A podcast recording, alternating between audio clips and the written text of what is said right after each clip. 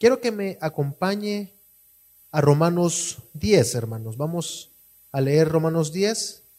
Vamos a permanecer en esta porción que vamos a leer durante el tiempo de reflexión de la palabra de Dios. Hoy estamos esta semana que se celebra y recordamos la muerte y resurrección de nuestro Señor Jesucristo. Y este día que celebramos específicamente estaremos hablando acerca de la resurrección.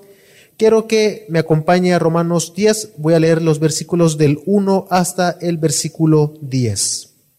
Dice, hermanos, el deseo de mi corazón y mi oración a Dios por ellos es para su salvación. Porque yo testifico a su favor de que tienen celo de Dios, pero no conforme a un pleno conocimiento porque, perdón, pues desconociendo la justicia de Dios y procurando establecer la suya propia, no se sometieron a la justicia de Dios. Porque Cristo es el fin de la ley para justicia a todo aquel que cree. Porque Moisés escribe que el hombre que practica la justicia que es de la ley, vivirá por ella. Pero la justicia que es de la fe, dice así, no digas en tu corazón, ¿quién subirá al cielo? Esto es, para hacer bajar a Cristo. O, ¿quién descenderá al abismo? Esto es, para subir a Cristo de entre los muertos.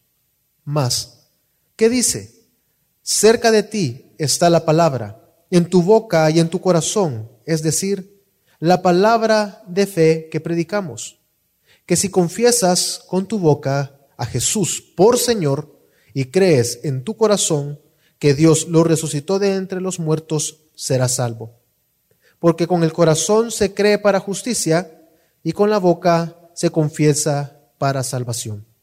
Nosotros, hermanos, estamos viviendo en tiempos donde parece ser que podemos seleccionar lo que queremos creer y cada quien puede creer lo que bien se le antoja y según crea. Y las personas atesoran información o conocimiento que pueda servirles a cumplir sus metas, sus propósitos, a lo que ellos han planteado y lo que desean hacer.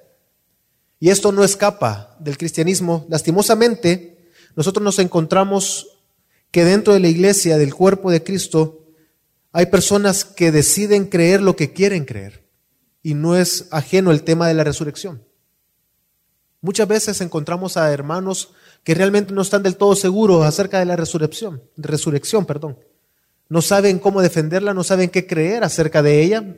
Cuando se les pregunta, no saben pues defenderla ante otras personas, la ven con frialdad, la ven con indiferencia. Y muy probablemente no se está negando con la boca. Es decir, no es que nosotros digamos, no, yo no creo en la resurrección. Pero con nuestra forma de vivir parece ser de que no estamos mostrando a otros que hemos sido transformados o que hemos creído en la verdad de la resurrección. Y el tema, el tema de la resurrección es un tema que realmente es crucial para la fe cristiana.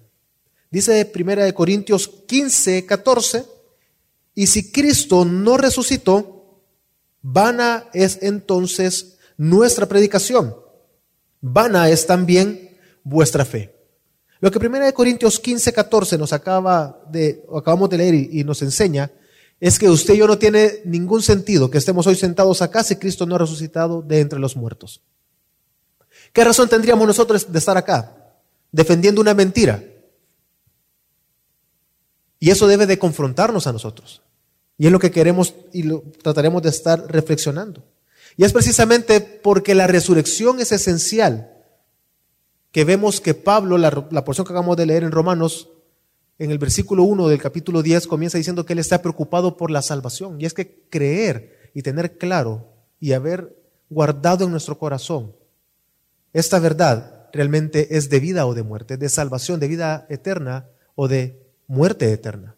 Por eso es que él dice de que él está preocupado por la salvación de sus lectores, de aquellos que reciben su carta. Y es por eso que también dice en Romanos 19, y vuélvalo a leer conmigo, Romanos 10, el versículo 9, que si confiesas con tu boca que Jesús es el Señor y creyeres en tu corazón que Dios lo, le levantó de los muertos, serás salvo. Y quiero enfocarme precisamente en este versículo, en lo que, queda de tiempo. Y quiero que nosotros reflexionemos y tratemos de entender el contexto un poco de lo que Pablo viene hablando para poder concluir el, lo que acabo de leer. Que él dice de que si nosotros creemos en nuestro corazón, si nosotros confesamos con nuestra boca y creemos en nuestro corazón que Jesús fue levantado de entre los muertos, entonces nosotros somos salvos. Y es precisamente lo que quiero que tratemos de pensar. Debemos de creer en nuestro corazón, y es el propósito que Pablo tenía para ellos, es para nosotros hoy. Debemos de creer en nuestro corazón que Jesús se levantó de los muertos y confesar con nuestra boca para salvación. Y de esta manera nosotros realmente ser transformados en nuestras vidas. Los primeros cuatro versículos en Romanos 10 trata de enfocarnos y llevarnos de que el pueblo judío de recordar de que ellos habían recibido la ley y que el fin de la ley misma es Cristo. Dice Romanos 10.1, hermanos, el deseo de mi corazón y mi oración a Dios por ellos es para su salvación. Pablo en los versículos anteriores, si nosotros leemos el capítulo 9, al final del capítulo 9 y los igual los eh, eh, capítulos anteriores, Pablo ha dicho que el pueblo de Dios ha recibido la ley para que ellos fueran salvos, pero terminaron tropezando porque en sus corazones eran totalmente incapaces para poder seguir la ley por, la ley por fe. Y el tema de la justificación por medio de la fe ha venido siendo desarrollado en los capítulos anteriores. Pablo les dice una y otra vez de que ellos, a pesar de que han recibido la ley, la ley realmente no es en sí misma que los va a salvar. Es Dios, el dador de la ley por medio de su Hijo Jesucristo, la justificación por medio de la fe, que los va a llevar a salvación. Entonces, eso está recalcando Pablo. Y esto viene a resaltar, porque en los versículos anteriores, en, el capítulo anterior, él les está diciendo lo siguiente. Los judíos recibieron la ley. Sin embargo, tropezaron, fueron incapaces de seguir la ley por medio de la fe. Pero por otro lado tenemos a los gentiles, quienes no recibieron la ley, pero que estos alcanzaron salvación. ¿Cómo es esto posible? porque ellos creyeron por medio de la fe en Cristo Jesús y fueron salvados a través de la fe en Cristo Jesús. Lo que les demuestra entonces a ellos es que a pesar de que habían recibido la ley, su corazón estaba lejos de Dios y aquellos que no recibieron la ley, Dios en su misericordia y en su gracia permitió que pudieran creer en su corazón y alcanzar salvación. Así que realmente resalta el hecho de que la salvación no es por medio de las obras, sino únicamente por medio de la fe en Cristo Jesús. Pablo les dice de que ellos eran celosos. Él está diciendo en el capítulo 10 de que aquellos que habían recibido la ley eran personas que vivían celosamente de la religión. Ellos recibieron la ley y vivían celosamente defendiendo la ley. Es decir, que ellos guardaban eh, las ceremonias, las liturgias, los festivales, los sacrificios. Ellos trataban de vivir moralmente bien conforme a la ley. Sin embargo, el celo, el celo que ellos tenían estaba basado en su propia justicia. Era un celo que no estaba eh, basado, perdón, en el pleno conocimiento de Dios, sino que lo estaban basando en su propia justicia. Es decir, a pesar de que ellos celosamente estaban guardando la fe, no estaban teniendo una relación con el dador de la ley. Ellos habían recibido la ley, pero no conocían al dador de la ley. No sabían y realmente no ponían su confianza en el dador de la, de la ley. No tenían una verdadera comunión, no tenían una, no esperaban en el dador de la ley, sino que ellos confiaban en sus propios ritos, en ser fieles en los estatutos y solo por guardarlos creían que ellos ya eran aprobados por Dios. Dice Romanos 2, porque yo testifico a su favor, es decir, Pablo está hablando a aquellos que recibieron la ley, digo algo a favor de ellos, es que estos guardaban celosamente la ley, pero no conforme a un pleno conocimiento.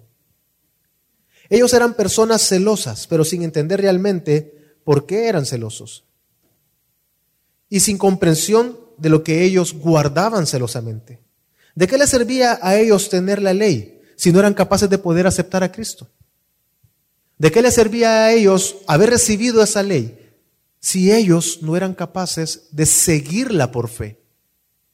y guardarla por fe en aquel que les había dado y adorar en el corazón aquel que había entregado la ley. Y era precisamente la acusación que se hacía constantemente y Jesús hacía a los fariseos. Eran personas celosas de la ley que vivían moralmente bien, trataban de procurar y procuraban vivir de acuerdo a las reglas establecidas en la ley, pero Dios los confrontaba porque su corazón estaba lejos totalmente de Dios. Y es lo que Dios constantemente eh, confrontó al pueblo judío. Si nosotros leemos eh, Jeremías, leemos Isaías, leemos los profetas, nos damos cuenta que constantemente, incluso Deuteronomios, que lo vamos a leer en breve, Dios les decía de que el corazón del pueblo judío estaba lejos de Dios. En el Salmo 51 les dice, o el Salmo 50, uno no recuerdo realmente ahorita, les dice que realmente no tiene ningún problema con el pueblo con sus sacrificios porque el sacrificio de ellos estaba siempre delante de Dios. El problema que, que Dios tenía con su pueblo es que su corazón, a pesar de los sacrificios, estaba lejos de él. No podían descansar ni no podían confiar en aquel que había dado la ley, aquel que había dado el sistema por gracia, el sistema de sacrificios, para que ellos, a través de eso, Dios, pudieran pedir perdón a Dios y Dios en su eterna gracia aceptaba ese sacrificio. El problema no era el sacrificio, el problema es que con su corazón estaban lejos de Dios. Algo muy parecido, hermanos, suele pasar con nuestras vidas. Nosotros recibimos muchas veces el conocimiento de Dios, asistimos a la iglesia, nos congregamos, procuramos estar presentes en todos los eventos que las iglesias, nuestra iglesia local ofrece, pero nuestro corazón está totalmente lejos de Dios. Algo muy parecido, creo que todos hemos escuchado la guerra que está pasando ahorita entre Rusia y Ucrania. Vemos la guerra de lejos, vemos en las noticias gente muriendo, gente inocente muriendo, niños muriendo. Pero eso está pasando allá. Nos conmueve, nos admira, es un tema de discusión. Ya viste la guerra, cómo está la guerra. Sí, es, es terrible. Pero el par, a un poco de tiempo después, un par de minutos después, ¿qué sucede? Seguimos exactamente igual. Nos preocupamos por la situación actual de nuestro país, que tal vez es para nosotros más apremiante que la guerra, porque está totalmente distante.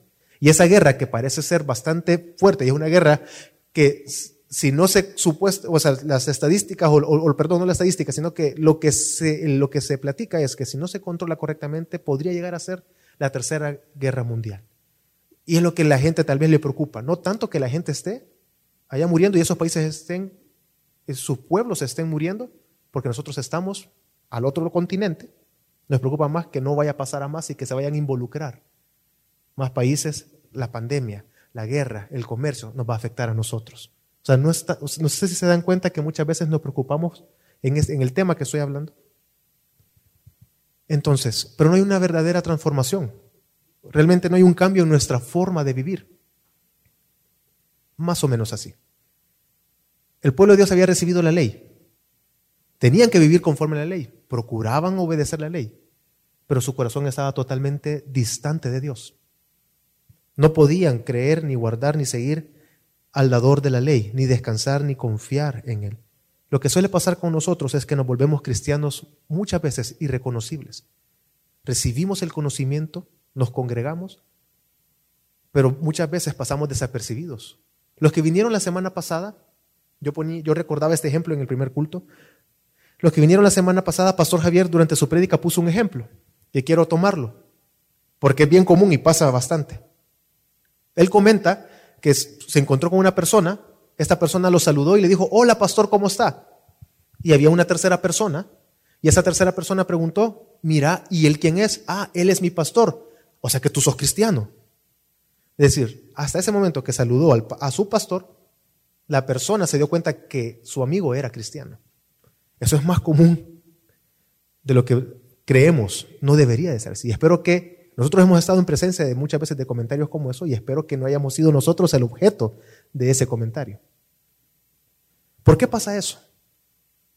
Somos cristianos muchas veces irreconocibles, que pasamos desapercibidos, porque nuestras vidas probablemente no reflejan que hemos creído en Cristo Jesús. Y si no es que expresamente decimos a las personas, yo creo en Jesús, muchas veces las personas ven nuestro estilo de vida y nuestra forma de vivir como la de cualquier otra persona.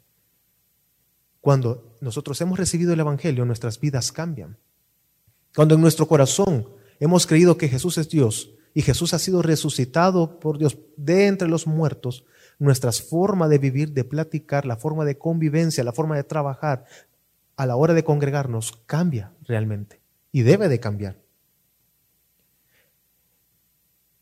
Y esta tragedia, que podríamos mencionarlo como tragedia, es lo que también Pablo estaba viendo en sus hermanos, así como estamos tratando de ver nosotros nuestra realidad y cómo muchas veces la verdad de la palabra y la verdad y creer la resurrección no nos ha transformado, muchas veces no, nos cambia, eso es algo que Pablo estaba viendo y que, y que estaba advirtiendo a sus lectores. Él veía que habían recibido la ley, él se había dado cuenta que había que, que, y él entendiendo la verdad de las escrituras, que sus hermanos judíos, recibiendo la ley, inevitablemente estaban caminando hacia la destrucción. Dice Romanos 10:3, pues desconociendo la justicia de Dios y procurando establecer la suya propia, no se sometieron a la justicia de Dios. La ley que apunta a Cristo les servía de tropiezo a ellos, no porque la ley fuera mala, sino porque ellos en su corazón eran incapaces de obedecer y de seguir la ley con fe, creyendo en Jesús como Dios y que había resucitado. Y es lo que debemos de procurar nosotros día a día. Y hoy que estamos tratando de reflexionar, y creo que no he dicho el, nombre de, de la reflexión de esta mañana, que es debemos de creer, y debe usted de creer, cree en tu corazón que Jesús es Dios y se levantó de entre los muertos. Cada uno de nosotros debemos de creer en Dios, creer en Jesús y creer en su resurrección, no como un elemento más dentro, digamos, del requisito para ser cristiano. Hagamos un checklist de lo que es ser cristiano. Ah, tú tienes que decir que crees que Jesús resucitó. No, sino como una verdad que realmente cambia nuestras vidas, como una verdad que nos hace ver diferente nuestro contorno y vivir de manera distintas. Porque si no estaríamos cayendo así como el pueblo judío que recibió la ley, tropezando exactamente en la misma piedra, podríamos decir, en la que el pueblo judío tropezó. Que habiendo recibido la ley, no vieron a quien apuntaba la ley, hacia Cristo Jesús. Y no eran capaces de confiar ni recibir. Y cuando Cristo vino, no fueron capaces de recibir al Mesías, sino que lo rechazaron. Eran personas que buscaban obedecer la ley sin conocer al dador de la ley. Querían las bendiciones que daba estar bajo la protección del Creador, pero no querían al Creador ni tampoco querían a su Hijo Jesucristo. Y lo peor de todo esto es que ellos se consideraban a sí mismos como aprobados por Dios, y es lo que suele pasar que creemos y hay, un, hay una, buscamos satisfacer nuestra culpabilidad muchas veces con el hecho, o saciamos o nos sentimos tranquilos con el hecho de simplemente, ya, esa semana me congregué. Y en la semana, día a día, no somos personas que nos entregamos de cabeza al Evangelio, buscando el Evangelio, aprender más del Evangelio. Porque hemos absorbido muchas de las verdades que el mundo nos arroja. Y lo que suele pasar es que nosotros no, estamos sentados enfrente de un maestro con un pizarrón que nos está enseñando cómo debe de creer. El mundo dice que Dios no existe, tú tienes que creerlo. Sino que el mundo lo habla, la cultura lo arroja. Y nosotros muchas veces, por no permanecer en el Evangelio, lo terminamos absorbiendo. Y aceptamos principios del mundo. Y por eso muchas veces no es tan relevante para nosotros estudiar la palabra. Estoy bien, me congrego, trato de asistir todo el tiempo. Pero íntimamente no tiene una relación con su Creador, con su Salvador. Dice Romanos 10:4, porque Cristo es el fin de la ley para justicia a todo aquel que cree. Habiendo recibido la ley, eran incapaces de ver cuál era el fin de la ley, hacia quién apuntaba la ley, Cristo Jesús. En los siguientes versículos, Pablo, para desarrollar su argumento, hace uso de las escrituras, de lo que los profetas hablaron, para dar a entender y demostrar, y para que nosotros también podamos entender lo peligroso que es vivir una vida sin realmente creer en nuestro corazón que Jesús resucitó. Dice Romanos 10, 5 al 8 de la siguiente manera. Porque Moisés escribe que el hombre que practica la justicia, que es de la ley, vivirá por ella. Pero la justicia que es de la fe dice así, no digas en tu corazón, ¿quién subirá al cielo? Esto es, para hacer bajar a Cristo. O, ¿quién descenderá al abismo? Esto es, para subir a Cristo de entre los muertos. Más, ¿qué dice? Cerca de ti está la palabra, en tu boca y en tu corazón. El versículo 5 nosotros lo encontramos en Levíticos 18.5, el cual voy a leer en este momento, no lo busque. Levítico 18.5 dice, Por tanto, guardaréis mis estatutos y mis leyes, por los cuales el hombre vivirá y los cumple, yo soy, si los cumple, perdón, yo soy el Señor. Una vez más lo leo. Por tanto, guardaréis mis estatutos y mis leyes por los cuales el hombre vivirá si los cumple. Yo soy el Señor. Es lo que acabamos de leer en Romanos 10.5. Nos damos cuenta que esta porción parece ser de que está contradiciendo todo lo que hemos estado hablando, porque está diciendo el que cumple la ley, esa persona alcanzará salvación. Pero Pablo lo está utilizando para argumentar y darse cuenta que la ley en sí misma no era mala, el propósito de la ley era guiar al pueblo hacia la salvación. El problema en sí no es la ley, el problema es el corazón del pueblo que, recibió la ley, pero fueron incapaces de creer y poner su confianza en el dador de la ley. Y es precisamente en ese contexto que utiliza Romanos 9, 32. Eh, en ese contexto, perdón, debemos de entender en eso que, estoy hablando, debemos tener Romanos, Romanos 9.32. Acompáñeme, denle una vuelta a la página Romanos 9.32 para entender mejor por qué leemos esto de Levíticos. Dice Romanos 9.32. ¿Por qué? ¿Por qué, perdón? Porque no iban tras ella por fe, sino por obras. Tropezaron en la piedra de tropiezo Pablo en Romanos en 9, al final, los últimos seis versículos, él está tratando de hablar y decirles a ellos que el pueblo judío había recibido la ley, pero ellos habían tropezado. ¿Por qué tropezaron? Porque ellos no fueron detrás de la ley por fe. Es decir, Pablo realmente tiene en mente, al utilizar Levítico 18.5, lo vemos en el contexto de la carta de Romanos, ¿por qué está utilizando el Antiguo Testamento? Está utilizando Romanos 18.5 para dar y dejar ver que la ley en sí misma tenía ese propósito de guiar hacia el Salvador, guiarlos hacia aquel que los iba a salvar, apuntar hacia el Salvador. Pero ellos fueron incapaces. Por eso vemos que utiliza Deuteronomios 30, el cual lo voy a leer yo. usted vuelva, por favor, a Romanos 10, de, de los versículos 5 al 8, mientras yo leo Deuteronomios 30 del 11 al 14. Dice de la siguiente manera Deuteronomios.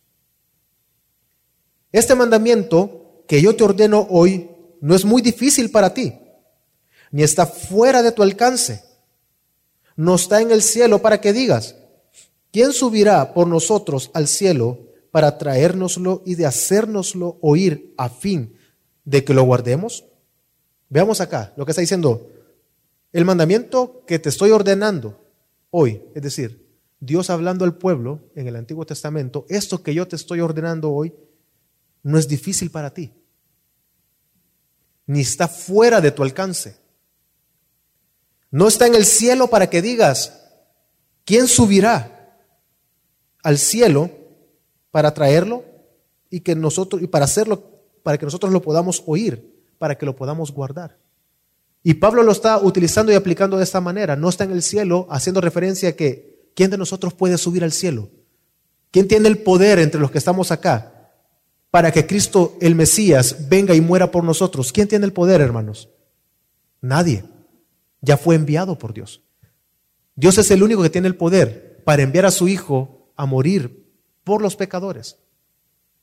Y sigue diciendo Deuteronomios, ni está más allá del mar para que digas, ¿quién cruzará el mar por nosotros para traérnoslo y para hacérnoslo oír a fin de que lo guardemos.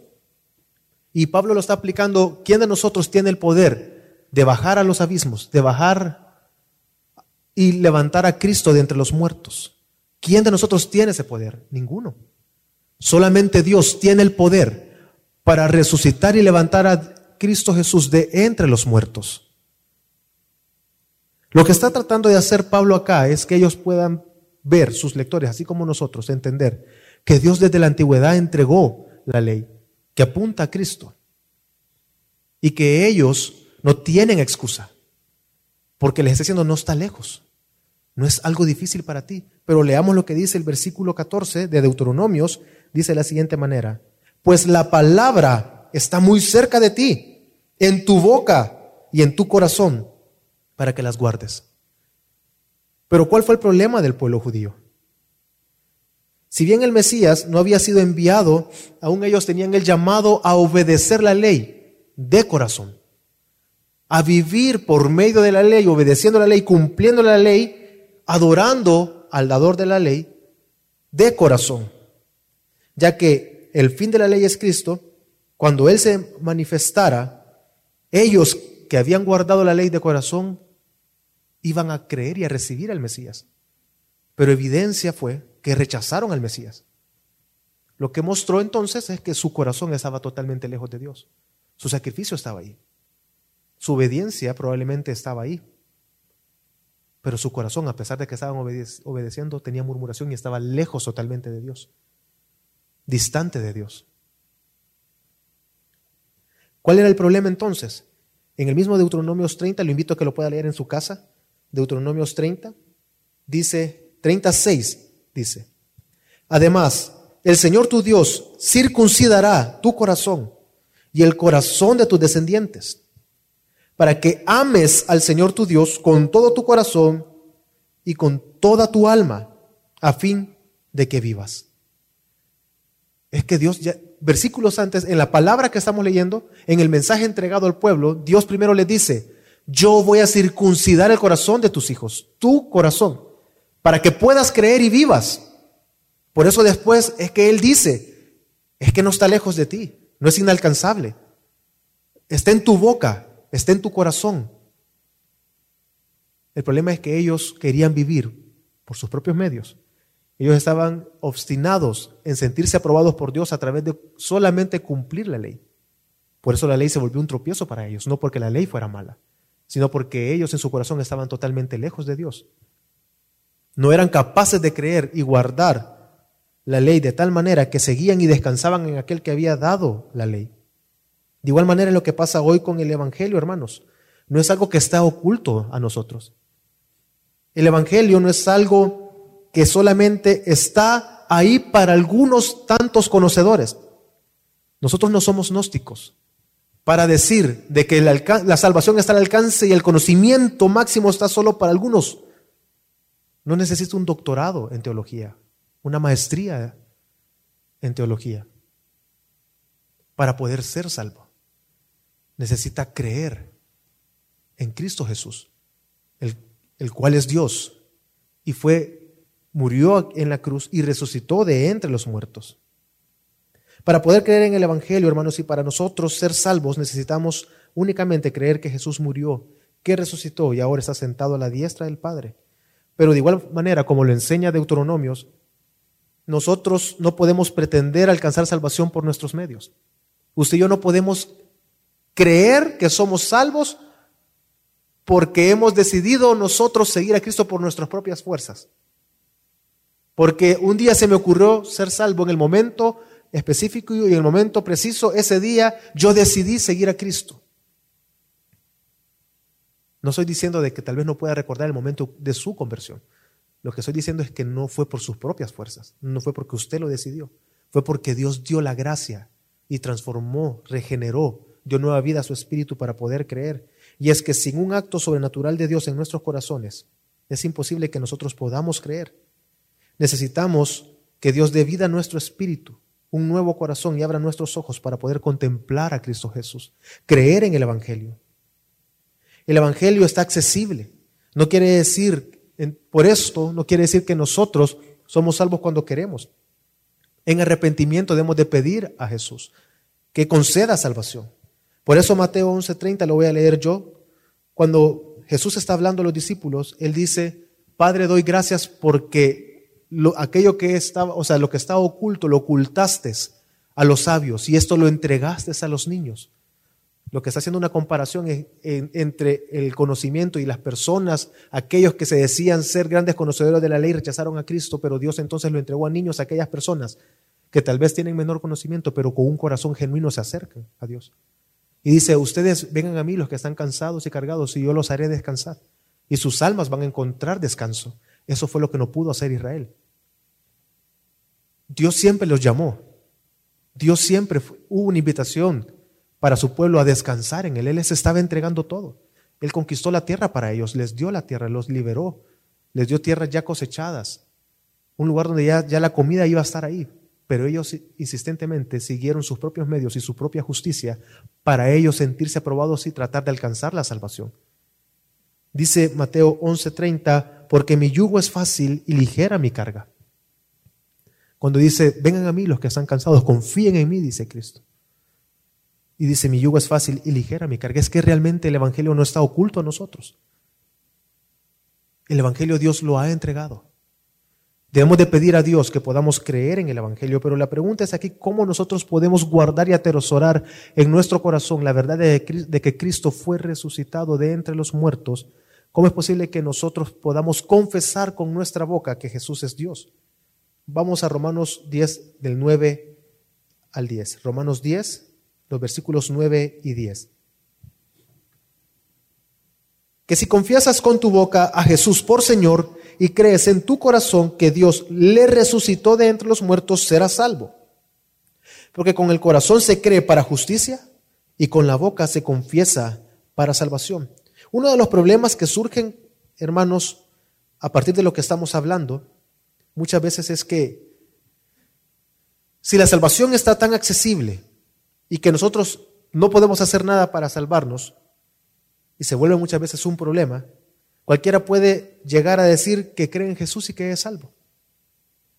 Los siguientes requisitos son, ¿crees que Jesús es Dios? Sí. ¿Que resucitó? Sí. ¿Te congregas cada domingo? Sí. Comenzamos como que si fuera una lista, que cumplir un checklist. Entonces, eres cristiano. Y eso muchas veces se vuelve un problema. Pero esas cosas no indican necesariamente que hemos sido transformados en nuestro corazón. Que realmente en nuestro interior, en nuestros corazones, nuestras almas, hemos recibido vida para poder creer y de esa manera poder confesar de que Cristo Jesús es Dios. Por eso es que dice Santiago 2.20, lo leo, pero ¿estás dispuesto a admitir, oh hombre vano, que la fe sin obras es estéril? Es una pregunta en la cual Santiago está de alguna manera retando. ¿Tú estás dispuesto a decir que tu vida, la fe que tienes, es real sin vivir, es decir, sin obras que lo demuestren? Si bien es cierto, nuestras obras no nos salvan, la vida del creyente realmente es mostrada a través de sus obras. La fe queda en evidencia a través de cómo vivimos. Y contrastando con lo que venimos hablando, ¿qué es lo que suele pasar muchas veces con el tema de la resurrección? Que simplemente decimos, sí, Cristo resucitó, pero nuestras vidas realmente no tienen un cambio sustancial ante tal verdad. Vivimos de manera indiferente la vida cristiana, la vida del creyente se vuelve muchas veces fría, simple, irreconocibles, indetectables en medio de la sociedad. Caminamos sin que la gente se dé cuenta que somos creyentes. Nuestras vidas deben de ser totalmente cambiadas, transformadas a partir de la verdad de la resurrección. Y quiero seguir con el ejemplo que les ponía de Ucrania.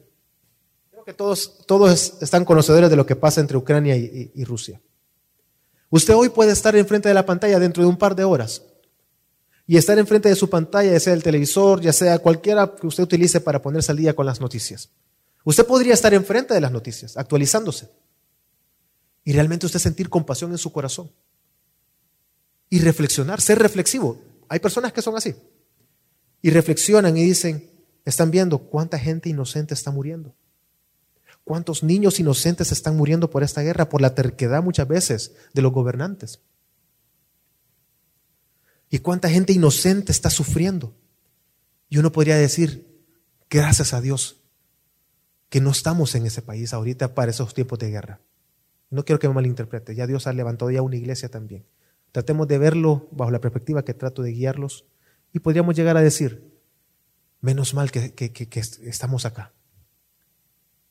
Tenemos nuestros propios problemas, tenemos una situación local, pero no se compara al estar todo el tiempo bajo asedio de armas reales que pueden matarnos en cualquier momento. Así que gracias a Dios. Y uno puede reflexionar y caminar y al siguiente día, de verdad tener una reflexión y haber dicho, no, de verdad hay que ser agradecidos con Dios. Pero pasa un día, dos días, tres días y nuestra vida sigue exactamente igual. Pero ¿qué pasaría si mientras usted está actualizándose de la información y alguien entra, hey, tu esposa y tu hijo acaban de morir, tu padre acaba de morir? ¿Cómo? No, no, no, si yo acabo de hablar con ellos hace 30 minutos, los acabo de saludar. Es que precisamente en este tiempo que ha pasado, un carro se salió de control y atropelló a tu familia. Una verdad así sí nos transformaría. Cambiaría nuestra perspectiva.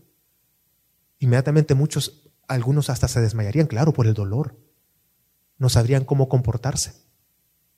Y entender que un familiar que ama, yo en mi caso, ver a mi hijo morir, pensar en eso, solo compensarlo, y a veces uno se, se, puede llegar, que me pasó una vez que soñé de esa manera y desperté llorando a mares, impactado de un sueño.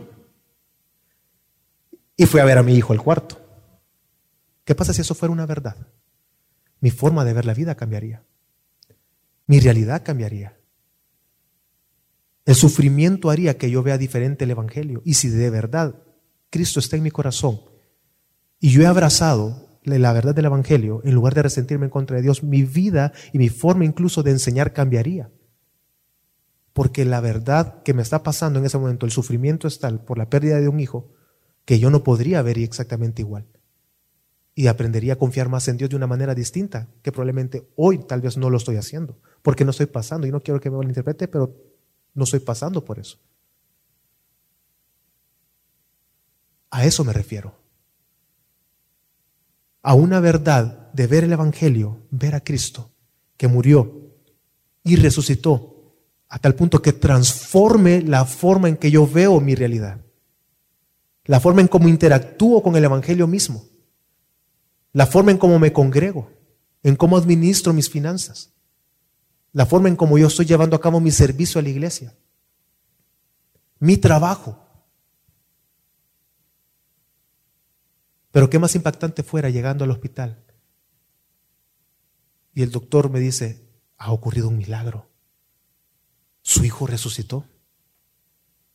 No sé qué pasó, estaba totalmente muerto y ahora está ahí sentado esperándolo. Qué alegría me diera a mí. En mi... Yo diría, Señor, gracias. Esto es imposible. ¿Cómo puede pasar algo así? Que más de alguna vez mi padre está muerto, más de alguna vez tuve un sueño de mi padre Tan real recuerdo que él estaba con vida. Y me levanté con tal alegría y reaccioné. Yo ya estaba casado y todo, mi padre muerto. Reaccioné, no, mi padre está muerto. Y volvió el dolor en ese momento, una noche en mi corazón. Pero solo compensar ahora con la verdad del Evangelio de que Cristo sí realmente resucitó, ¿cómo cambiaría mi vida? ¿Cómo cambiaría y transformaría nuestra vida creer que realmente Cristo Jesús, porque es verdad, se ha levantado de entre los muertos? Y por esa obra es que usted y yo podemos. Y el Evangelio es accesible ahora. ¿Quiénes de ustedes tienen el poder de subir al cielo y hacer bajar al Mesías? Ninguno. Dios lo mandó. ¿Quién de nosotros tiene el poder para levantar a Cristo de entre los muertos? Ninguno. Dios lo hizo. El Evangelio es accesible para nosotros. Debemos de creer en Jesús. Debemos de rogar a Dios. Entonces, estos dos pasajes nos están este perdón, estos dos versículos nos contestan cómo hacerlo. ¿Cómo yo puedo creer? Es por medio de Cristo Jesús, porque la ley apunta a Cristo, el Evangelio apunta a Cristo, pero que lo que suele pasar es que nuestro corazón está lejos totalmente.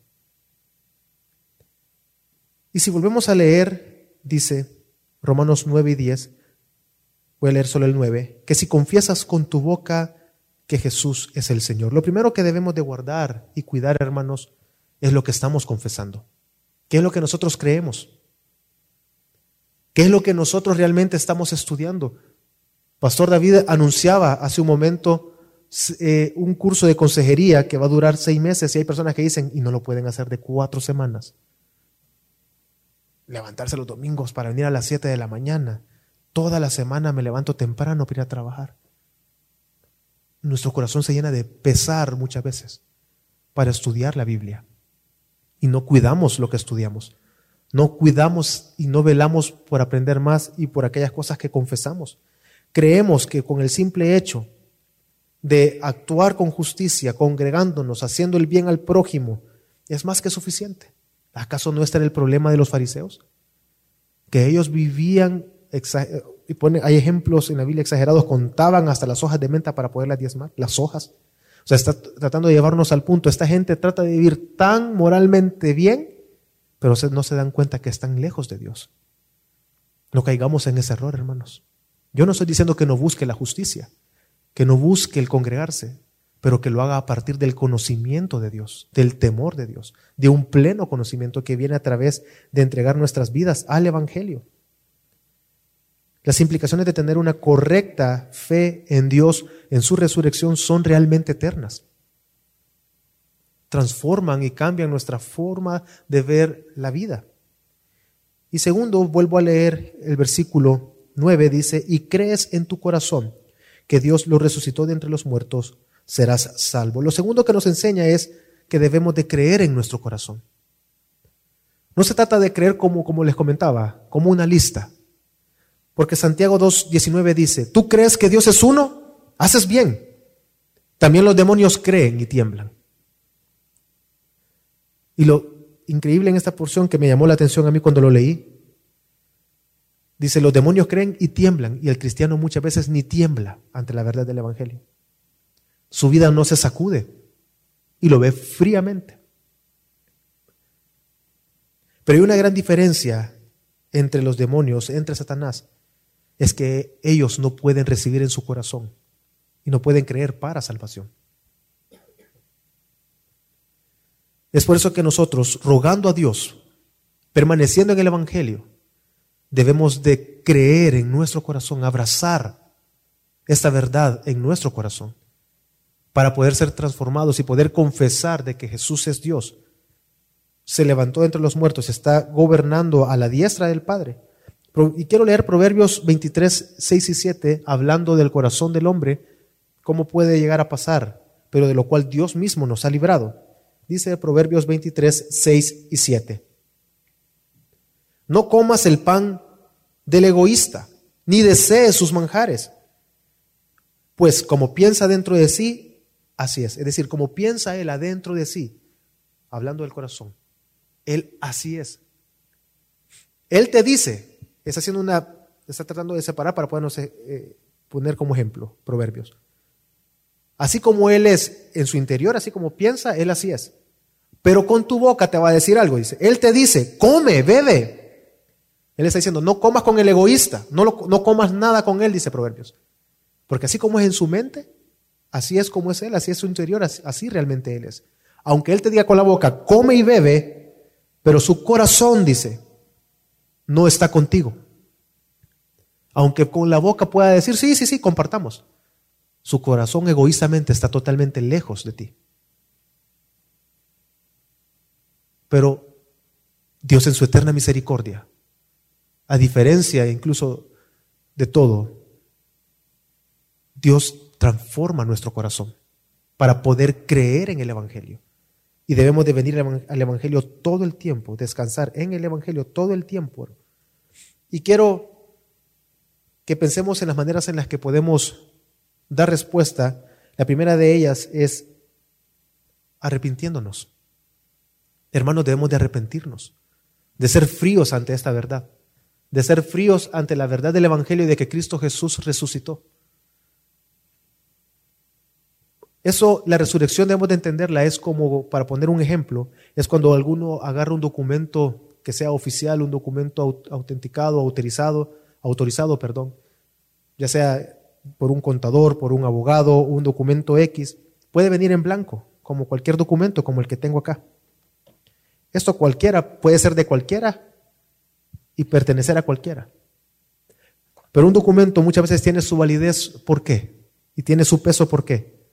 Por la firma y el sello. Y cuando uno ve, quiero ver, y por eso piden documentos originales, lo que quieren verificar es que realmente la persona lo firmó y lo selló. La resurrección para nosotros, hermanos, es, es, esa como autenticidad de todo lo que Dios ha hecho es realmente real en nuestras vidas.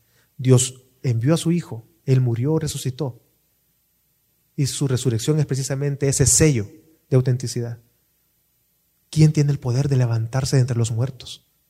Nadie. Solo Dios. Así que debemos de arrepentirnos. Porque dice 1 Corintios 15, 7, y si Cristo no ha resucitado, van a, eh, perdón, vuestra fe es falsa, todavía estáis en vuestros pecados. Nosotros vivimos en nuestros pecados y Cristo Jesús no resucitó. Estamos inmersos en nuestros pecados. Sin embargo, Dios en su eterna gracia ofrece salvación y ya no ser cristianos irreconocibles, imperceptibles, sino por el contrario ser personas que con nuestras vidas confesamos y con nuestra boca confesamos que Jesús es Dios. Y lo siguiente, hermano, es que creer en la resurrección realmente nos va a hacer vivir libres del temor. Abrazar esta verdad realmente nos da paz, porque ni la muerte, no tenemos miedo a la muerte, no tenemos miedo a la política, no tenemos miedo a la enfermedad, no tenemos miedo a las finanzas, no tenemos miedo a las situaciones emocionales, porque Cristo Jesús vela por nosotros. Dice Romanos 8:34, ¿quién es el que condena? Cristo Jesús es el que murió, sí, más aún el que resucitó, el que además está a la diestra de Dios, el que también intercede por nosotros. Hermanos, Cristo Jesús murió y resucitó.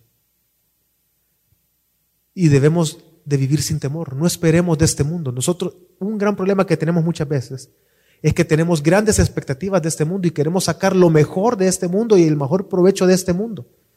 Pero Cristo mismo, no tengo la porción, no la anoté, pero Cristo mismo, en 1 Corintios 15, dice de que Cristo Jesús no, murió para esta vida. Si para esta vida murió, o sea, si murió y todo lo que hizo era simplemente para esta vida, somos dignos de lástima. No esperemos de esta vida, debemos de esperar de Cristo Jesús. Y debemos de tener esa esperanza puesta en Él en la eternidad. Y es una verdad por cuanto Cristo Jesús resucitó de entre los muertos. Así que hermanos, no seamos personas que buscamos vivir por medio de lo que nosotros consideramos justos. Más bien abracemos con nuestras vidas, en nuestro corazón, que Dios se levantó de entre los muertos, que Dios levantó a Jesús de entre los muertos. Y confesemos con nuestra boca que Jesús es Dios y vivamos unas vidas que realmente muestren a otros que creemos en Cristo Jesús y que glorificamos a Dios. Vamos a orar. Padre,